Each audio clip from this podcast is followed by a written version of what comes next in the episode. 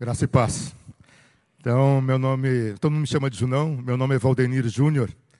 Eu sou pastor auxiliar ali na CIB há 14 anos. E eu sou pastor lá na área do ensino, formação de liderança, discipulado e libertação. Só para pouco para titular. É, a minha família, a esposa Marceli, minha filha Letícia, meu filho Leonardo, estão aqui também, são meu porto seguro, a minha bênção, né? Aquilo que Deus me deu de mais precioso é, depois é, da sua presença, da presença dele na minha vida. Então, eu quero estar compartilhando com vocês a palavra de Deus. É, Junão, por que Junão? Porque quando eu cheguei lá em 2006, é, já tinha o Júnior e o Juninho. Então, daí sobrou apenas o Junão. E é uma coisa assim que não tem mais volta, né?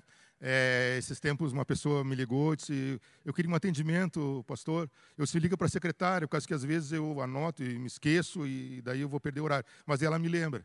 Daí ela ligou lá e disse assim, ah, eu quero um horário com o pastor Valdenir. E daí ela disse, não, acho que você ligou para a igreja errada. Não, não tem nenhum Valdenir aqui na nossa igreja. Não, mas eu falei com ele agora. Ele disse, não, ela, você ligou.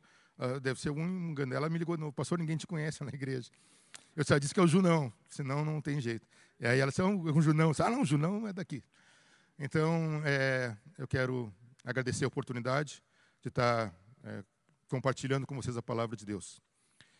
E antes de lermos o texto, eu queria fazer uma pergunta para você. Você já viveu alguma experiência em que você tinha algo que você queria, algo que você precisava, e você esteve perto, mas não alcançou ainda? Eu tive aqui na reunião de liderança na terça-feira, e daí eu vi um compartilhar de, dos pastores que fizeram uma viagem e uh, ficaram olhando para o combustível e, e, o combustível quase acabou. Eu disse, puxa, como eles são abençoados, porque a minha história é um pouquinho diferente. Eu e minha esposa, nós, nós somos do Rio Grande do Sul, nossa família é de lá, e a gente veio é, de uma viagem, então a gente vai duas, três vezes ao ano para lá, e daí no inverno a gente estava vindo há um tempo atrás, e daí olhei no computador de bordo do carro, tinha ali autonomia 50 quilômetros. E eu passei num posto de gasolina. Mas tinha que sair um pouco, eu disse, não, 50 quilômetros vai ter um posto. Ali mais adiante, né? E aí fomos, e aí começou 40 quilômetros, autonomia, 30 quilômetros, 20 quilômetros. Aí bateu o nervosismo.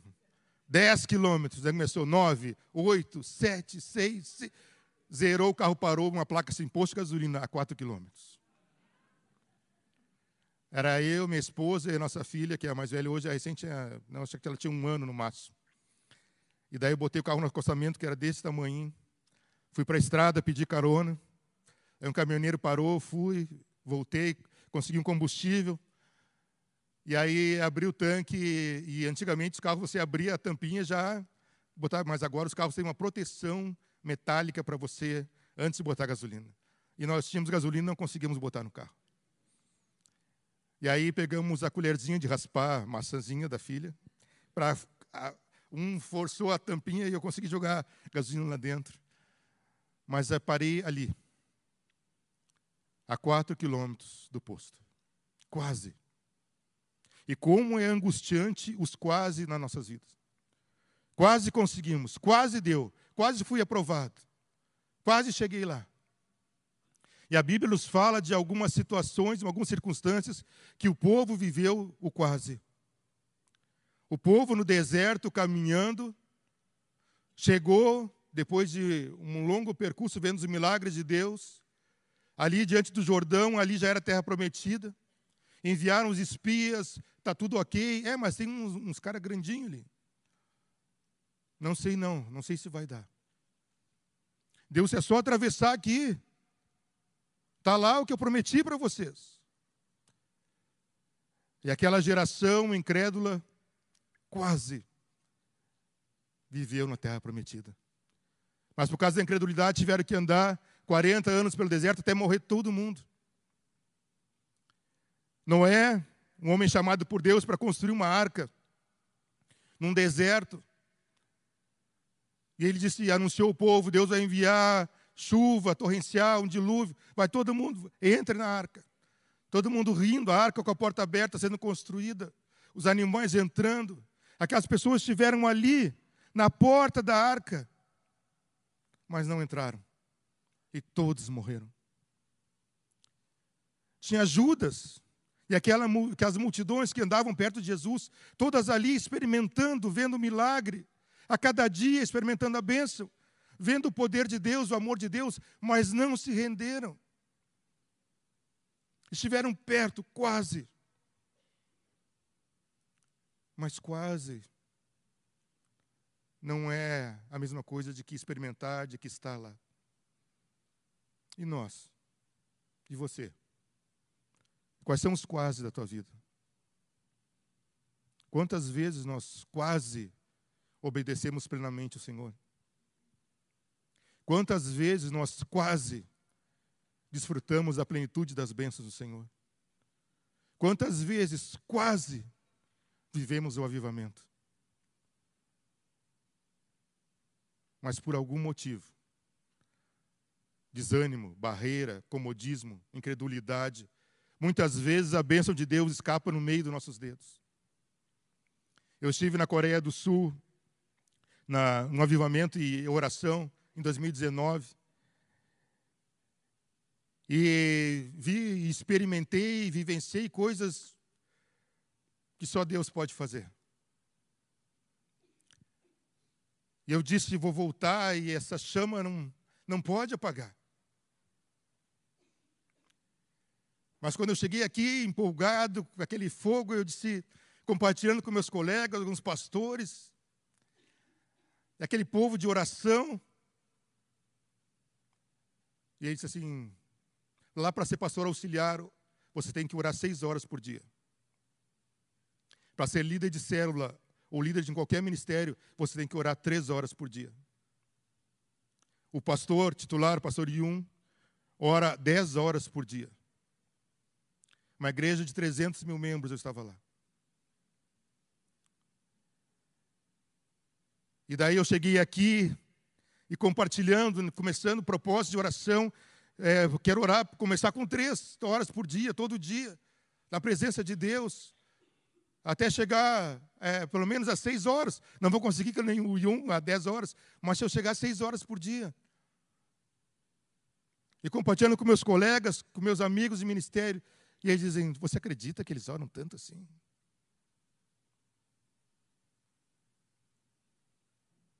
Tu acredita que e essas coisas às vezes vão minando e a gente é limitado e a gente tem as nossas limitações, a gente acaba perdendo muitas vezes essa constância que Deus pode nos dar. Sabe, lá na Coreia, eu fui num culto é, de oração que começa às seis da noite, às seis da tarde vai até às seis da manhã. Só oração. Não tem louvor, não tem nada.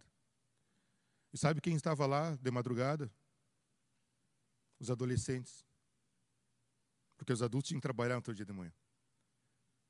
Sabe que isso diz? Que a próxima geração já está pronta, o fogo já está neles. A nossa dificuldade é que a gente, a gente não passa o legado, o legado espiritual para os nossos filhos, para os nossos netos. Então, com Deus agora, Ele vai nos mostrar através desse texto de Hebreus 4,16, que nós temos que deixar de lado esse quase lá, porque ele nos faz um convite. Hebreus 4,16, o texto de hoje, diz assim: Assim sendo, aproximemo-nos do trono da graça, com toda a confiança, a fim de recebermos misericórdia e encontrarmos graça, que nos ajude no momento da necessidade. Ou na versão Almeida, é, encontrarmos é, misericórdia e graça para um socorro em ocasião oportuna. Com Deus é muito mais simples. Ele diz: aproxime-se, venham, venham para perto de mim. Não tem mais nada que você precisa fazer, porque o meu filho Jesus já fez tudo por você.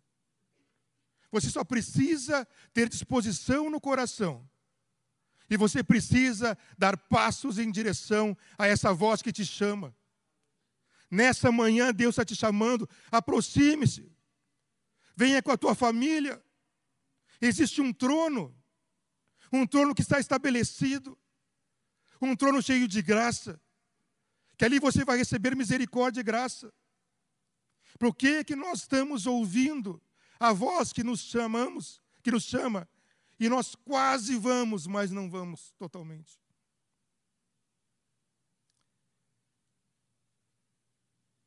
E esse texto vai nos falar sobre algumas coisas importantes.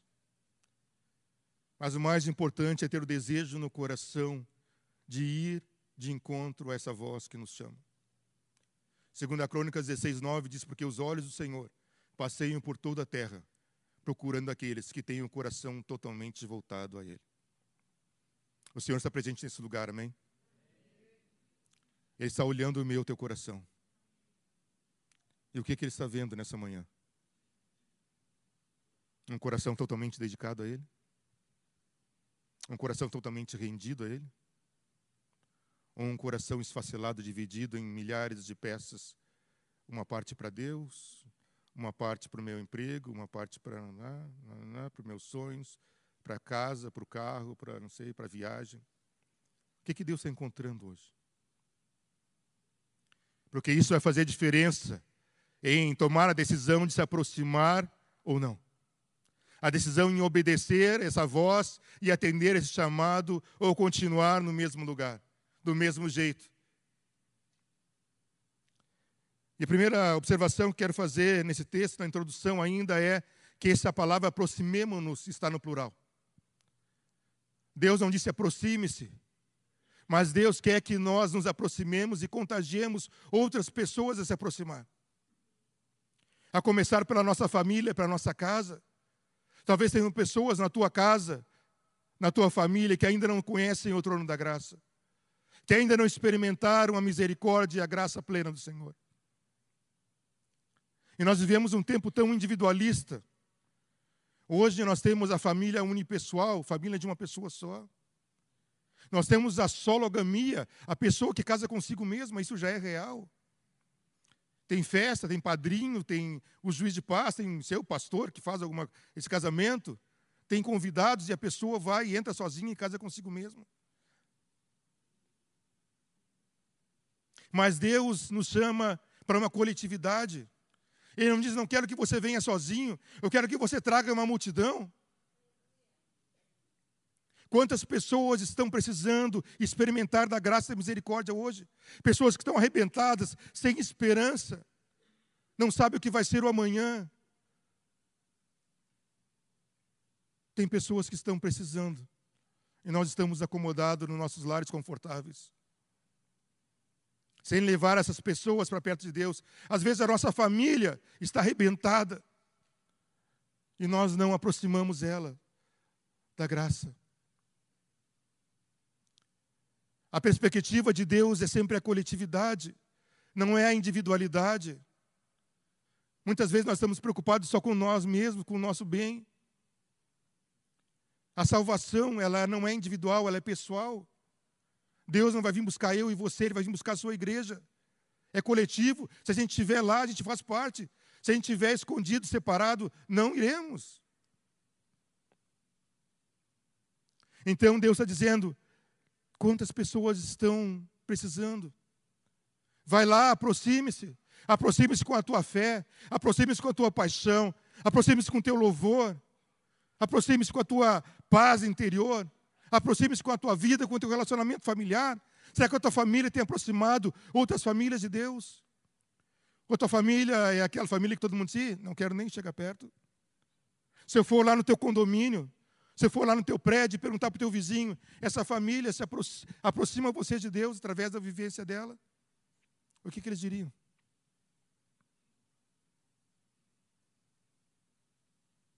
É isso que Deus está pedindo para nós. Aproximem pessoas. Há um tempo atrás nós fomos no Habib's fazer um, um drive-thru ali na, na pandemia, não dava pegar um lanche para comermos em casa. E tinha uma moça no, no atendimento ali na, na janelinha ali do, do Habibs. E enquanto eu estava fazendo o pagamento, o pedido, a minha esposa estava sentada do meu lado, se abaixou e disse assim: Eu tenho uma coisa para te dizer.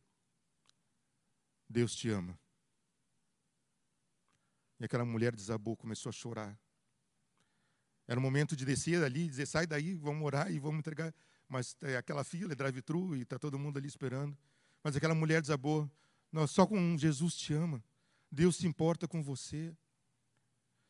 Eu não sei o que estava acontecendo na vida dela, mas provavelmente ela estava precisando de misericórdia, de graça. As pessoas estão sedentas. Nós precisamos contagiar as pessoas a se aproximarem de Deus. E aí então, é a pergunta que fica: vale a pena se aproximar de Deus? Você crê que é um benefício pessoal e familiar se aproximar de Deus? Você crê nisso? Pastor, acho que se as pessoas passarem na frente da, dessa igreja, e se o pessoal disser, eu creio bem alto, eu, eu entro, mas eu acho, eu acho que assim, o pessoal está tá difícil. Você crê que vale a pena se aproximar do trono de Deus? É, aleluia. Melhorou, melhorou. E quando nós olhamos para João 4, nós vemos ali a mulher samaritana. Uma mulher que teve seis homens, mas eles não saciaram a sede que tinha no seu coração, na sua alma. E ela se encontra com Jesus, o trono da graça, na pessoa de Jesus. E ela experimentou uma água, uma água que fluía do trono de Deus. E essa mulher encontrou sentido para a sua vida. E sabe o que ela fez? O texto nos diz que ela foi correndo para o povoado e disse: Achei o Messias. Vamos ver. Achei o Messias, vamos lá. Mediante esse texto de Hebreus 4,16, essa mulher se aproximou do trono da graça. E ela foi contagiada por esse amor, por essa misericórdia, e quis ir até lá e disse assim: Não, eu vou, não vou ir sozinha. Outras pessoas também têm que experimentar. É isso que Deus está esperando de mim e de você. É isso que Deus está esperando que nós façamos, que nós levemos outras pessoas a experimentar essa graça maravilhosa, porque Ele nos deu um espírito, um espírito de poder que habita em nós e Ele quer te encher nessa manhã, para que você arrebente as estruturas, para que você vá em direção daquele que está perdido, aquele que está desesperançado, e você diga: existe um trono de graça, existe um trono de misericórdia, e é Jesus, e eu conheço, e eu quero que você também conheça.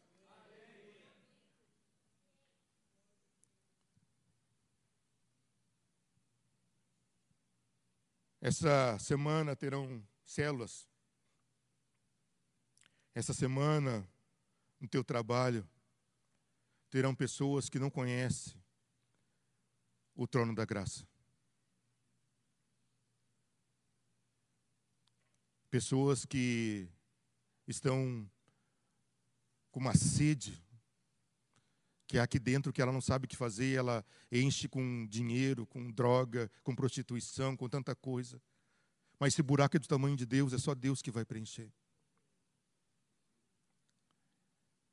E essas pessoas na célula, essas pessoas no teu trabalho, essas pessoas no teu condomínio, elas vão estar olhando para você, sabe por quê? Porque ela sabe, eu espero que ela saiba, que você e sua família são conhecidos como filhos e filhas de Deus. E sabe por que ela vai olhar para você, para mim? Porque ela quer saber se vale a pena se aproximar desse trono através da nossa vida. Ela vai olhar para a minha família, ela vai olhar para a tua família, e ver se esses relacionamentos vale a pena viver como eles vivem. Deus, que eles chamam de Pai, de Senhor, está fazendo alguma diferença lá na casa deles? Eu tenho um, um amigo na igreja, ele é advogado, ele estava no escritório, é, e ele, o chefe dele estava de aniversário, ele comprou uma Bíblia, porque o chefe dele não é crente, ele deu a Bíblia para o chefe. E o chefe abriu a, só um envelope, a, o pacote, nem tirou a Bíblia de dentro, só viu que era uma Bíblia, botou na gaveta e disse muito obrigado para ele. E ele saiu dali frustrado. Ele saiu dali, puxa, o cara podia dizer muito obrigado, assim, pô, dar uma folhada, sei alguma coisa. O cara só abriu, botou. E aí ele saiu. E aí, uns três meses depois, o chefe dele chamou ele no, na sala, no escritório. E ele disse: Estou com uma dúvida que eu li lá em João, queria que você me explicasse. E ele disse: Pô, não, que legal, mas, cara, eu preciso te dizer uma coisa. Pô, quando você abriu o pacote, nem tirou, só olhou assim na Bíblia, botou na gaveta, pô, deu vontade de pegar e de ti levar para casa de novo, dar para outra pessoa. E ele disse assim: Não, é que eu fiquei te observando a partir daquele dia, para ver se valia a pena eu ler esse livro ou não.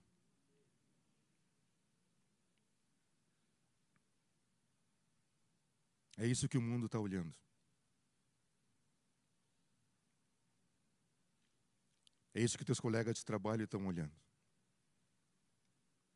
É isso que os teus vizinhos do condomínio estão olhando. A pergunta que Deus está fazendo para você nessa manhã é: vale a pena olhando para a tua vida?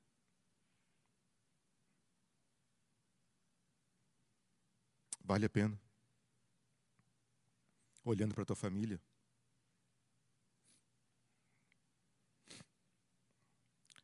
As pessoas querem ver um diferencial. Tem que haver um diferencial. Eu fui em Porto Alegre, depois no final eu vou contar um pouco do testemunho, mas eu fui visitar um amigo que estava envolvido com crack, numa favela, bem, aquelas que você olha no filme, aquelas vielas bem, pastor Sebastião que já morou no Rio, bem estreitas, com esgoto correndo, pelo, correndo pelo, pelo meio das casas. Mas eu tinha que ir lá por causa que era um amigo que estava. E eu não levei Bíblia, né? fui a paisana, não estava de terno e gravata, né? Férias lá em Porto Alegre. E daí tinha um, antes na, na entrada do beco assim tinha uma, um monte de gente drogada, bêbada, uma, uma algazarra. E eu tinha que passar por elas e quando eu cheguei na frente do beco, elas estavam tudo ali, elas pararam e disseram, uma pessoa, uma daqueles disse em voz alta: Vamos parar. Lá vem um filho de Deus. Tem que haver um diferencial no mundo espiritual. Tem que haver um sangue sobre nós. Tem que ter as marcas da cruz na nossa vida. Tem que ter o amor de Deus. Tem que ter a misericórdia. Tem que ter o poder. Tem que ter a unção. Tem que ter um diferencial. As pessoas não podem olhar para a nossa família, para a nossa vida e ver igual como eles veem todo mundo. Porque o mundo está procurando algo diferente. Porque se é para ser igual a ele, para que eles vão vir se aproximar do trono da graça? Por que, que eles estariam aqui conosco se é tudo igual? Eu quero falar sobre o primeiro aspecto dessa aproximação. E esse texto fala que aproximando-se com fé. A característica marcante que faz diferença para as pessoas querer se aproximarem do trono de Deus é: você é uma pessoa de fé? Eu não estou perguntando se você é crente em Jesus Cristo, porque eu conheço muita gente que é crente em Jesus Cristo, mas quando a barreira se levanta, ela desmorona. Eu estou perguntando se você é uma pessoa de fé, se a tua família é uma família de fé, uma família que a muralha e diz é difícil, mas ela vai cair em nome de Jesus. A Bíblia, em Coríntios, diz que existe o dom da fé, que é diferente da fé salvadora, mas é uma capacidade dada por Deus de crer além do que nossos olhos enxergam. Além da muralha, além da dificuldade. Ela consegue ver a manifestação da glória do Senhor do outro lado da muralha. Deus derrubando, o poder e a graça de Deus se manifestando.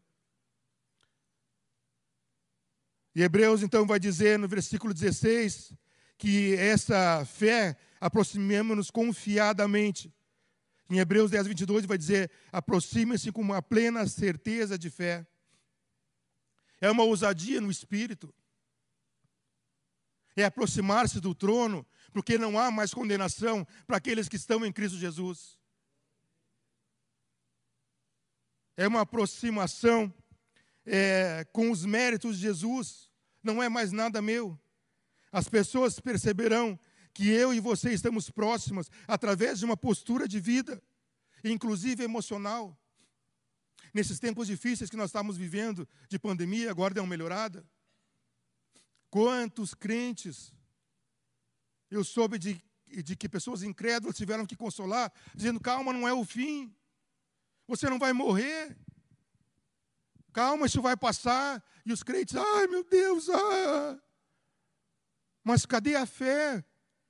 Como é que você vai aproximar pessoas do trono da graça se você está encolhido num canto? Cantei demais no louvor, a voz já está.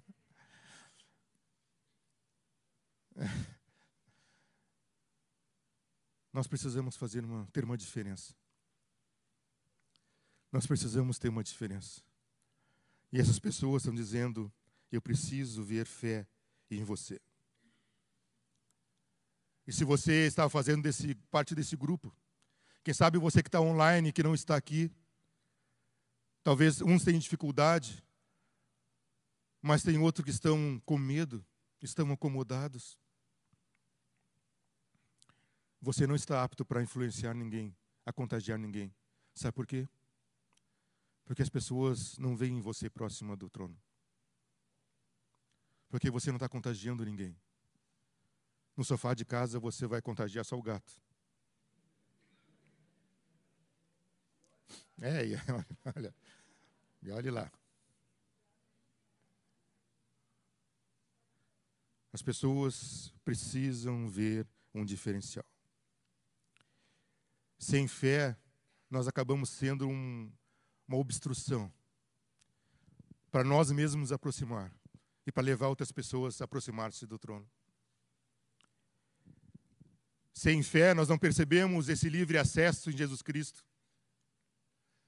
Sem fé, nós não temos ousadia. Sem fé, nós não temos discernimento espiritual. Sem fé, nós não encontramos é, meios para chegar numa pessoa. Nós temos a timidez, nós temos o medo, nós temos tantas barreiras que se levantam. É preciso, de, é preciso fé para tomar passos em direção ao trono da graça e levar outras pessoas a Jesus Cristo.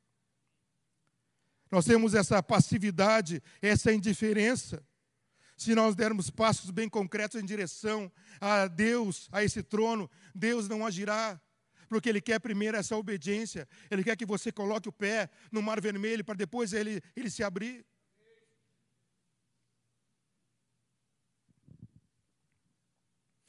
Um dos encontros mais impressionantes que eu acho na, na Bíblia é aquela mulher com fluxo de sangue a cura dela. Ela já tinha gastado todos os seus bens, os seus recursos, a sua paciência, procurando médicos e ninguém curava ela. E ela ficou sabendo que Jesus estava passando pela região. E ela disse: Se eu somente tocar no manto dele, eu serei curada. E a multidão ali se espremendo. E aquela mulher chega por trás, toca nos mantos, na veste de Jesus, e ela é curada. E Jesus diz: De mim saiu o poder. Quem é que quem é que está me buscando? Quem é que está me tocando? E o texto diz que aquela mulher foi curada. Eu não estou dizendo que sempre Jesus vai curar, mas ele tem poder para curar. Ele precisa de gente com fé para experimentar a cura, para experimentar a restauração, para experimentar o avivamento, para experimentar, Senhor, a restauração plena. É preciso romper as barreiras, passar pela multidão de incrédulos, ir lá e tocar e dizer: Senhor, eles não creem, mas eu creio.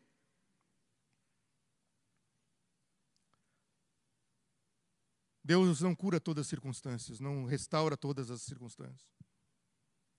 Mas mesmo aqueles que não cura, aquela pessoa que experimentar a ministração do Senhor no coração, aquela paz que invade, porque o problema já não é mais meu, agora é dele. Você vai receber um renovo espiritual. Conheço pessoas que passaram por lutas e batalhas, por enfermidade. Deus não curou plenamente, mas são outras pessoas que conseguem enxergar Deus através de uma outra lente, através da visão da manifestação da graça de Deus, a, a visão do trono, e não a visão apenas das possibilidades. Nós temos que aprender a viver por essa fé, essa fé que rompe barreiras. Esse acesso livre está disponível e nós precisamos agora dar passos em direção a esse trono. Jeremias 31,3 diz: Com amor eterno eu te amei e com benignidade te aproximei de mim. Jesus está te chamando para esse trono da graça, está dizendo: Vem, a fim de que você receba o toque do Senhor, a fim de que o nome dele seja glorificado através da tua vida e da tua família, à medida em que você se lança sem restrição, se lança por inteiro. A nossa dificuldade é a rendição, a nossa dificuldade é a entrega. Nós mandamos, lançamos apenas parte do nosso corpo, entregamos a mão hoje, o pé amanhã, a boca depois, e Deus está dizendo: te lança, te lança sobre esse trono, porque eu tenho para fazer uma obra completa na tua vida. Eu não quero apenas curar as tuas mãos ou teus pés, eu quero te envolver na minha graça. Como você será restaurado se você não se rende? Como você vai receber a plenitude das bênçãos de Deus se você não se entrega? Obrigado.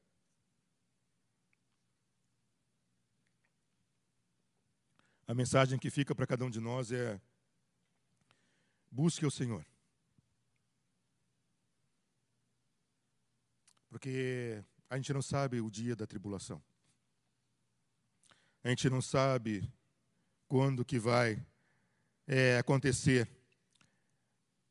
a luta. E o tempo de buscar é hoje. O texto diz para recebermos socorro na ocasião oportuna. Ocasião oportuna é o tempo da fraqueza. Ocasião oportuna é o tempo da tentação. Ocasião oportuna é quando nós estamos vulneráveis pelas nossas limitações, pelo nosso pecado. É nesse tempo que Deus diz: vem, se aproxima agora, porque você não sabe quando será esse dia. Nós não sabemos quando será o momento da necessidade. E se nós deixarmos para buscar essa força no dia da adversidade, nós não sabemos a intensidade com que isso virá. Talvez falte fé. Talvez falte força. Quantas pessoas, no momento da dificuldade, não tiveram força para ir buscar o socorro em Deus e foram sucumbidas desfaleceram.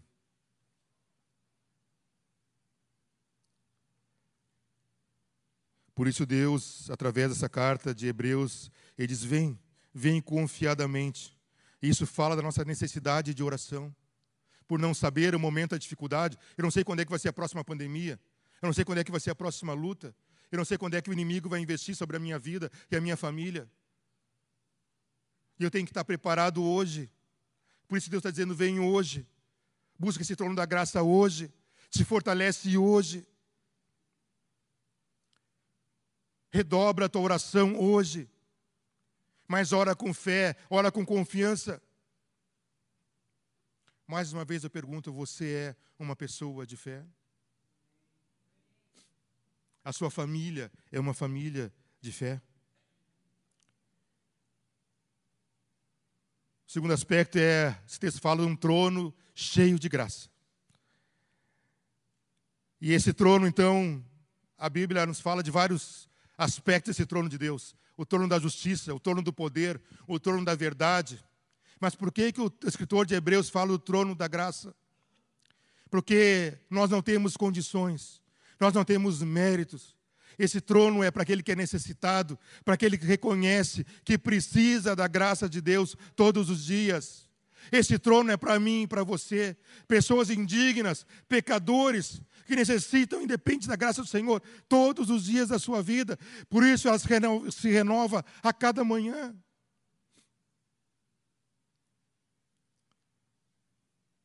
Esse texto vai nos dizer, então, que a aproximação de Deus, a aproximação do trono não acontece pelos nossos méritos, mas puramente pela graça de Deus, por isso ele é o trono da graça. É diante desse trono que nós somos curados, é diante desse trono que nós somos restaurados, é diante desse trono que Deus nos agrada, é diante desse trono que nós recebemos paz, recebemos cura. É diante desse trono que não apenas a nossa necessidade de Deus, mas também compreendemos que tudo que parte dele é graça para a nossa vida.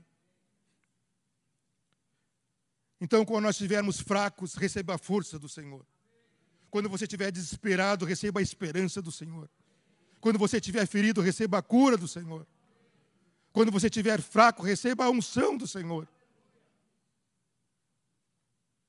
Se aproxime desse trono, está aqui, está presente, nesse lugar, inclusive. Quem sabe nessa manhã, esse é o momento que você precisa receber a porção do Senhor. Quem sabe você entrou fraco.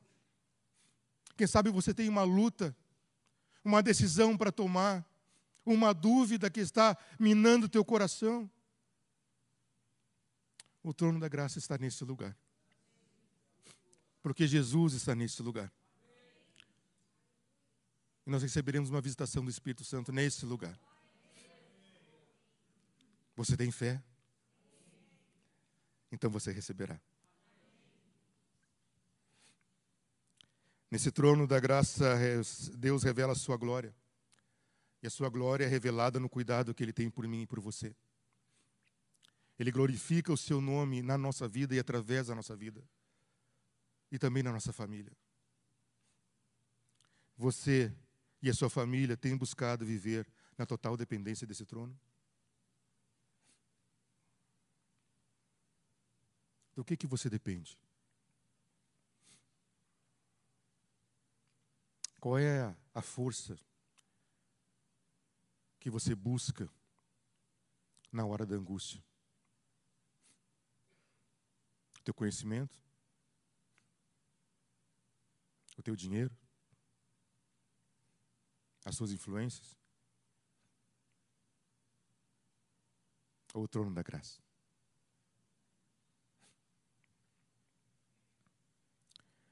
Apropriando-se da misericórdia, é o terceiro aspecto dessa, desse trono, de se aproximar-se. E diz que nós devemos buscar misericórdia, receber misericórdia e encontrarmos graça. Graça é o favor de Deus de não nos dar o que merecemos. E misericórdia é a especialidade de Deus de não nos dar aquilo que merecemos. Na graça, Deus dá o seu amor que a gente não merece. Na graça, Deus nos visita quando não merecemos. Na graça, Deus nos perdoa nossos pecados quando não merecemos. E a misericórdia não dá o juízo que merecemos. Não nos abandonar quando merecemos. E ele está dizendo: vem nesse trono, porque é aqui que você vai encontrar tudo aquilo que você precisa. É em meio à nossa desobediência, é em meio às nossas rebeldias, é em meio aos nossos pecados, é em meio aos nossos fracassos, que Deus nos visita e nos chama e diz: Vem, vem que eu quero te cobrir com a minha misericórdia, com a minha graça. Vem que eu quero derramar o perdão sobre tua vida. Nós somos perdoados em Cristo Jesus. Nós somos filhos, a nossa dívida foi rasgada. Mas você e sua família têm é, desfrutado dessa verdade? Têm vivido como pessoas perdoadas? Você tem desfrutado do banquete espiritual que Deus está te servindo? Ou você continua vivendo de migalhas? das migalhas que caem da mesa. Quantas vezes Deus nos serve um banquete e diz: Vem. Ah, hoje não. Acordei assim também. O estômago está meio embrulhado. Deixa para lá, Deus, amanhã. Ah, tem carne, Senhor. Eu sou vegetariano. Quantas coisas Deus nos dá. E nós não tomamos posse. Porque temos outro propósito. Porque estamos distraídos com outras coisas. Quantas bênçãos passam pela nossa vida e pela nossa família. E nós perdemos a plenitude dela porque temos outros projetos. Nós recebemos esse, essa misericórdia, essa graça, porque estamos em Cristo Jesus. E qual o caminho? É se aproximar do trono, só isso. É só isso. Você precisa tomar uma posição nessa manhã. Essa é uma manhã de decisão. De você e sua família estar próximo do trono para receber a porção do Senhor e poder influenciar outras famílias e outras pessoas. Quando Deus nos fala, Ele espera uma resposta não da boca para fora. Uma resposta com a tua vida. Deus está pedindo para você nessa manhã. Eu quero uma atitude, uma posição. Qual é a resposta que você e sua família darão a Ele nessa manhã, em nome de Jesus?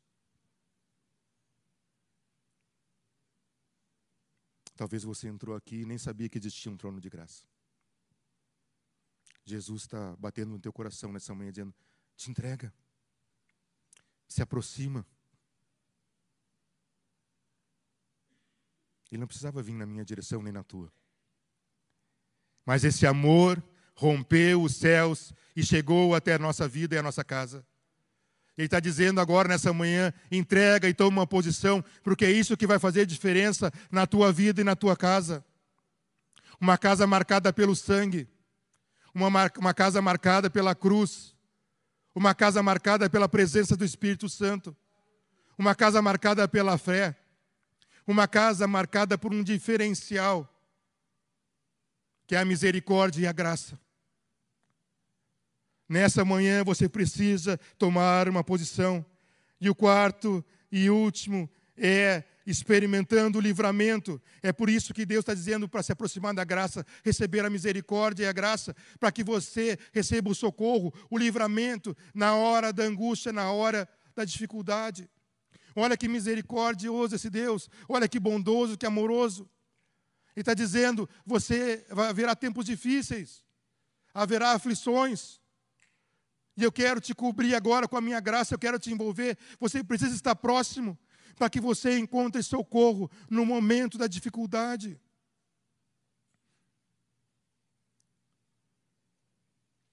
Essa carta aos Hebreus ele nos mostra essa mensagem de socorro. E quando nós olhamos para o Antigo Testamento, lá em Isaías 43, fala: Mas agora assim diz o Senhor, aquele que te criou, ó Jacó, aquele que te formou, ó Israel, não temas, eu resgatei, eu chamei pelo nome, você é meu. Quando você atravessar as águas, eu estarei com você. Quando você atravessar os rios, eles não te encobrirão. Quando você andar através do fogo, você não se queimará. As chamas não o deixarão em brasas, porque eu sou o Senhor, o teu Deus, o Santo de Israel, o teu Salvador. Mas para você viver essa realidade, você tem que estar próximo ao trono da graça. Você tem que adentrar ao Santo dos Santos, ser coberto por essa misericórdia, por essa graça. Se você não der passos em direção a isso, você não vai viver essa realidade. Você vai andar pelo fogo e vai se queimar. Você vai andar pela água e vai se afogar. Porque Deus não vai estar próximo. Assim como Pedro, que foi sair do barco e, se, e começou a afundar, Jesus estava perto e pôde pegar ele pelo braço. Mas se você estiver longe, longe por causa dos teus propósitos, longe por causa da tua, do teu conforto, longe por causa dos teus sonhos.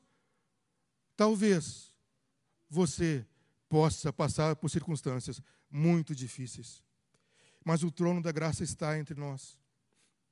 E a Bíblia nos fala de exemplos bem reais, de, de uma percepção de que é nesse tempo, nesse tempo de tranquilidade, nesse tempo de bonança, nesse tempo de paz, é que nós devemos nos fortalecer. Quantas pessoas você se lembra que estavam aqui com você sentado, adorando, louvando, recebendo a porção do Senhor que hoje não estão mais, depois da pandemia? Sabe por quê? Quiseram se aproximar na hora da dificuldade. E talvez não tiveram forças. Você se lembra da história de José do Egito? O sonho que ele interpretou do faraó, as vacas e as espigas magras e as vacas e as espigas gordas. E aí deu uma, uma seca naquela região, todo mundo passando fome. E o Egito não só tinha para ele, mas como abastecia as outras nações. Sabe por quê? Porque Deus deu a ele a visão, a José, para passar para o faraó. Abastece-te no tempo da bonança. Porque quando chegar a dificuldade, talvez não dê mais tempo. Eu estou fazendo minhas devocionais em Provérbios e essa semana disse assim: vai ter com a formiga, ó preguiçoso. Porque ela trabalha no verão. Porque no inverno é tempo de dificuldade, não dá para sair. Tem neve, tem chuva, tem frio. E esse é o momento que Deus está te dando para você se recarregar. Esse é o tempo que Deus está dando para que você busque do seu poder, da sua graça, da sua unção. Esse é o tempo que Deus está dizendo: Ei, deixa eu te encher com a minha presença, deixa eu te encher com o meu espírito, deixa eu te incendiar, porque vai vir tempos em que vai estar tudo muito frio. E se você não se abastecer agora, se você não fortalecer sua família agora, vocês vão passar dificuldades. E eu não sei se vocês não vão sucumbir. E às vezes, no tempo de bonança, no tempo de paz, nós estamos deitados na rede, nós estamos descansando, nós estamos nos distraindo. Esse é o tempo de paz que Deus nos deu para enchermos da presença dEle a nossa casa, para nos aproximarmos do trono e estarmos cheios da graça do Senhor.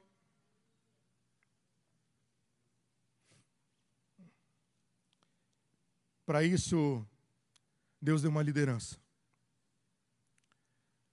E através da figura do pastor Sebastião, ele tem convocado essa igreja a um avivamento. Está cheio do poder de Deus. Não é só para ficar aleluiado. Mas é para você permanecer diante do dia mal. Permanecer de pé. E influenciar outras pessoas a também ficarem de pé. O avivamento não é egoísmo, é altruísmo. É ser incendiado para incendiar outras pessoas. Porque tem gente que está morta e precisa do fogo do Espírito para se levantar. A sua família tem experimentado o socorro e o livramento de Deus no tempo oportuno? Você tem altares formados na tua casa para dizer por teus filhos, para as pessoas que vão te visitar aqui, ó. Aqui foi o dia que Deus fez uma obra na minha vida. Aqui foi o dia em que Deus é, me curou. Tem uma pessoa que lá do Rio de Janeiro ele ele tava ele sabe nadar tudo, mas ele foi entrar no mar para tomar um, um banho. Veio uma onda, pegou ele e o repuxo levou ele para dentro ele começou a, a, nadar, nadar, mas cansou e não conseguia, o repuxo puxando, puxando. E ele começou a cansar, cansar, cansar. E aí afundou a primeira vez, afundou a terceira, afundou a segunda. Quando ele estava afundando a terceira, já sem força, uma mão pegou ele, arrastou ele para fora. Quando ele estava na areia, aquela pessoa foi caminhando e ele disse que sumiu e virou do nada e aquela mão que segurou ele passou uma corda na mão dessa pessoa e na dele e puxou ele para fora. E quando ele, essa pessoa sumiu, a única coisa que ficou foi a corda. Ele pegou essa corda, mandou invernizar, botou num quadro e botou lá no gabinete dele. E ele sempre sabe que nos momentos de dificuldade, o socorro de Deus virá. É uma prova viva de que Deus é presente e que na hora da dificuldade Ele virá te socorrer. Você tem altares na tua casa para lembrar a graça de Deus, para lembrar da misericórdia de Deus, para lembrar que Ele é um Deus presente, que socorre o aflito, que Ele é socorro bem presente na hora da angústia.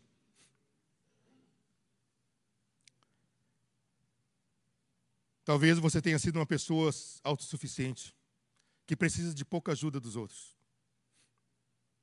E talvez você levou já essa autossuficiência para o relacionamento com Deus. E Deus é teu último recurso. Como eu falei, o dinheiro, a influência, os amigos.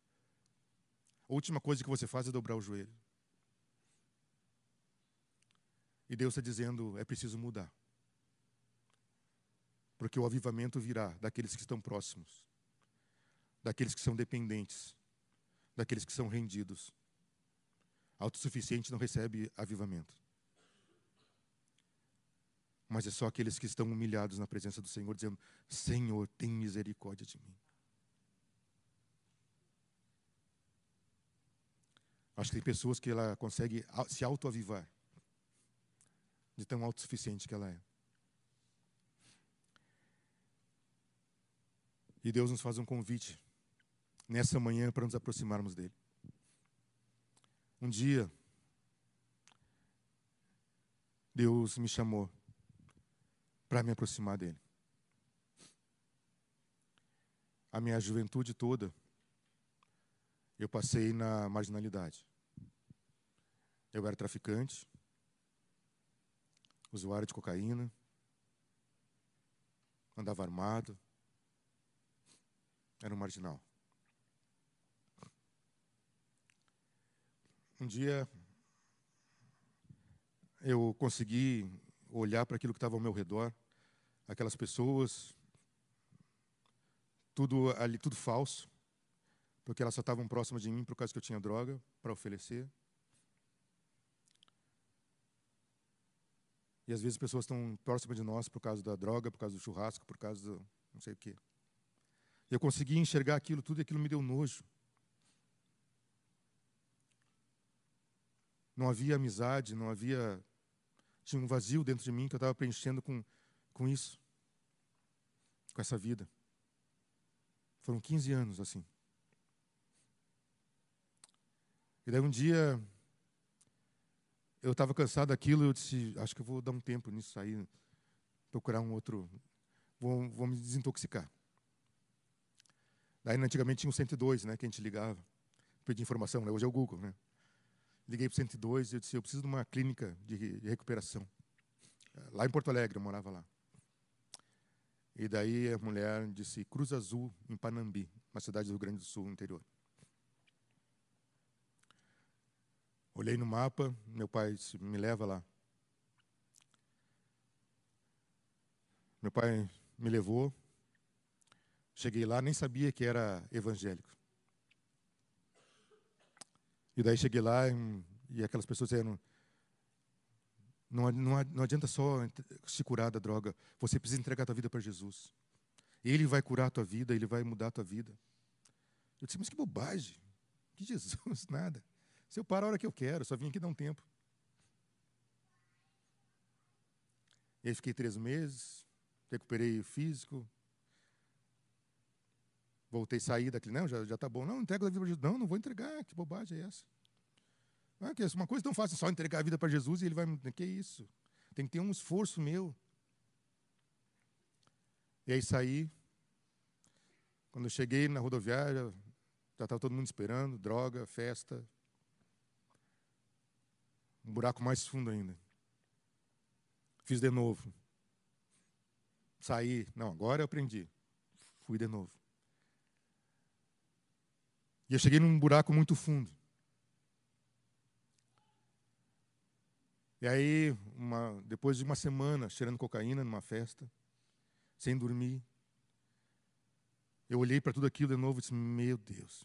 Meu Deus, não, que nem falava, meu Deus. Não. Mas que desgraça. Vou para casa. Entrei dentro do meu quarto. Fechei a porta. Peguei meu revólver. fui falar com esse Deus que dissera que ele tinha poder. E eu lá no meu quarto, não sabia nem orar. Mas eu disse, Deus, lá naquele lugar onde eu fui, disseram que tu pode mudar a minha vida.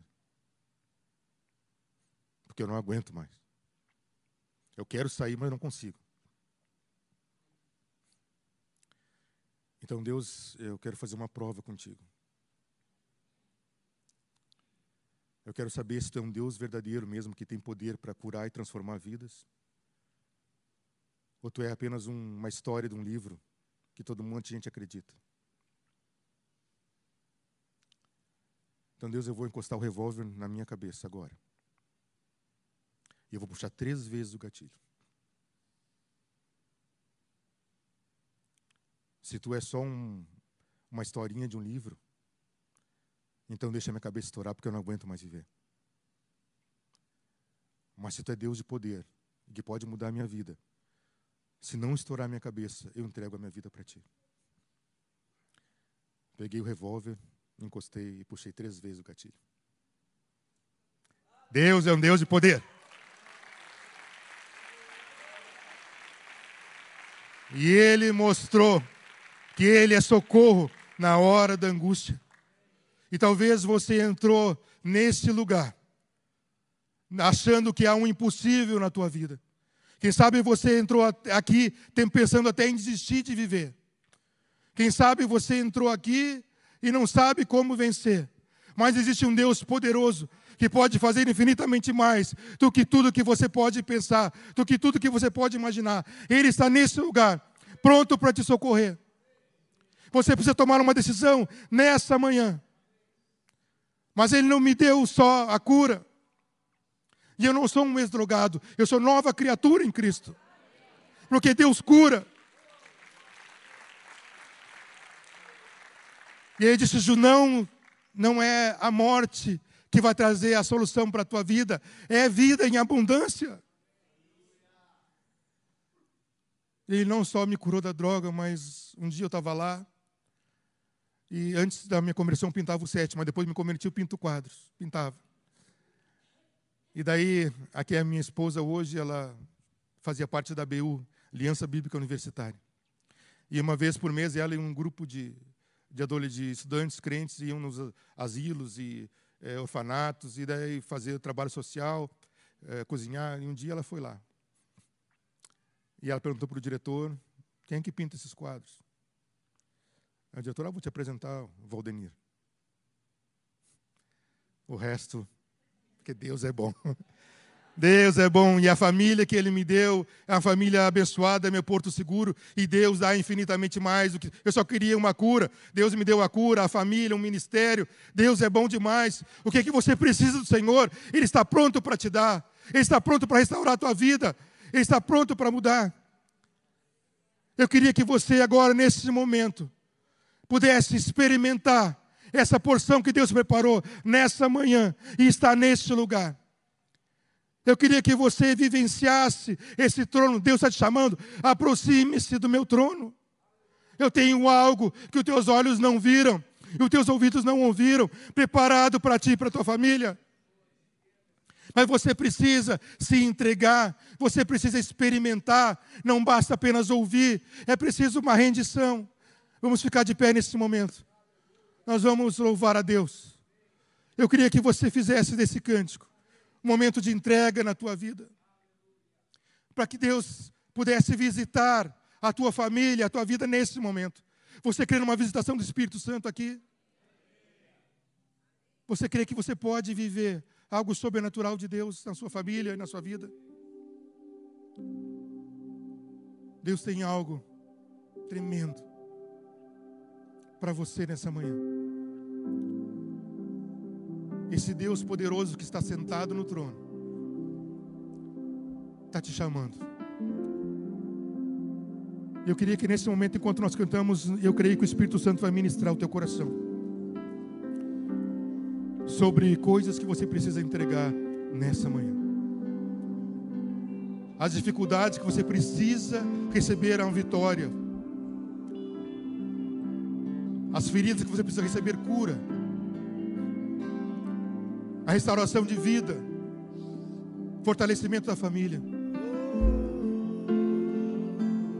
Vamos louvar a Deus. Teu amor nos constrange, Pai. Nós nos humilhamos na presença, Senhor. E suplicamos, Deus, em nome de Jesus, visita-nos agora, Pai. Nós estamos tão necessitados da Tua presença, Deus. Nós queremos, Senhor, ser tocados por Ti nesse momento, Senhor. Restaura, Pai, cura, transforma, liberta, Pai. Faz uma obra inconfundível na nossa vida e na nossa casa, Pai. Quebra, Senhor, tudo que precisa ser quebrado, mas constrói de novo para a honra e glória do Teu nome, Senhor. Nós dependemos tanto de Ti, Pai. Nós queremos, Senhor, em nome de Jesus, uma nova vida, Pai. Nós queremos estar próximo do Teu trono, Senhor. Nós queremos a plenitude, Senhor, das Tuas bênçãos sobre nossas vidas, ó Pai. Nós queremos mais de Ti, Senhor quantas lutas, quantas batalhas, Senhor, nós temos que enfrentar. Nos dá a vitória, Pai, em nome de Jesus. Nós não podemos nada sem Ti. Vem sobre nós, Senhor. Lava-nos com Teu sangue, Pai. Traz uma unção sobre essa igreja, Pai. Ó Deus, aviva-nos, Senhor. Aviva-nos, Senhor. Nós não queremos mais ser igual. Nós queremos impactar, Senhor. Nós queremos fazer diferença. Mas nós não podemos, Senhor. Oh, Senhor, faça que a nossa família, a nossa vida, seja uma família de fé. A nossa fé seja um diferencial. Se aproxime pessoas de Ti, Senhor. Caia todas as barreiras, o medo, a timidez, o comodismo em nome de Jesus. Senhor, cala a boca do inferno, Pai de vozes que dizem que não vai ser possível, que não vai dar, que é o fim. Nós queremos ouvir a doce voz do Espírito Santo dizendo: é possível sim, porque eu sou o Deus do impossível. Eu posso todas as coisas. No Senhor nós podemos todas as coisas. Em nome de Jesus. Vem, Senhor. Oh, Pai, obrigado pela tua misericórdia. Obrigado por nos chamar. Obrigado por nos envolver. Obrigado pela tua graça e pela tua misericórdia, pelo teu perdão. Nós queremos a Deus nos entregar essa manhã.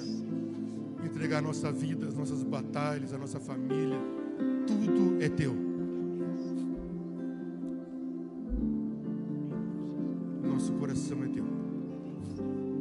Enche-nos com a tua presença nome de Jesus. Amém.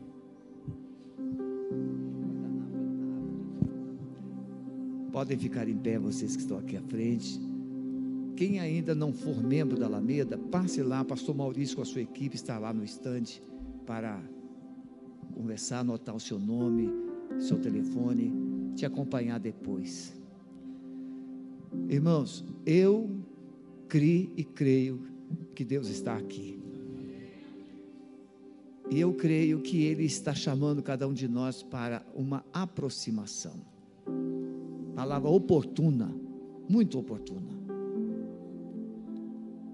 Aproximação. Não é a religião, não é frequentar cultos, é dar um passo de aproximação. Você pode levantar sua mão? Senhor, aqui estamos, comprometidos a nos aproximarmos mais de Ti, porque o melhor lugar do mundo é do Teu lado, Senhor, na Tua presença. Leva o Teu povo embora para casa com essa alegria, e eu profetizo que os que estão em casa virão, e os que estão aqui se fortalecerão mas retornarão com esse fogo, e esse fogo não vai se apagar. Esse fogo não vai se apagar. Nós abençoamos a vida do pastor Junão, da sua família, e que o teu filho continue sendo esse fogo que incendeia os corações. Nós abençoamos a tua igreja, que o amor de Deus, o nosso Pai, que a graça de Jesus, o Filho, e que o fogo do Espírito Santo seja sobre a sua vida, agora e para sempre. Amém. Vai na paz, que Deus te abençoe, em nome de Jesus.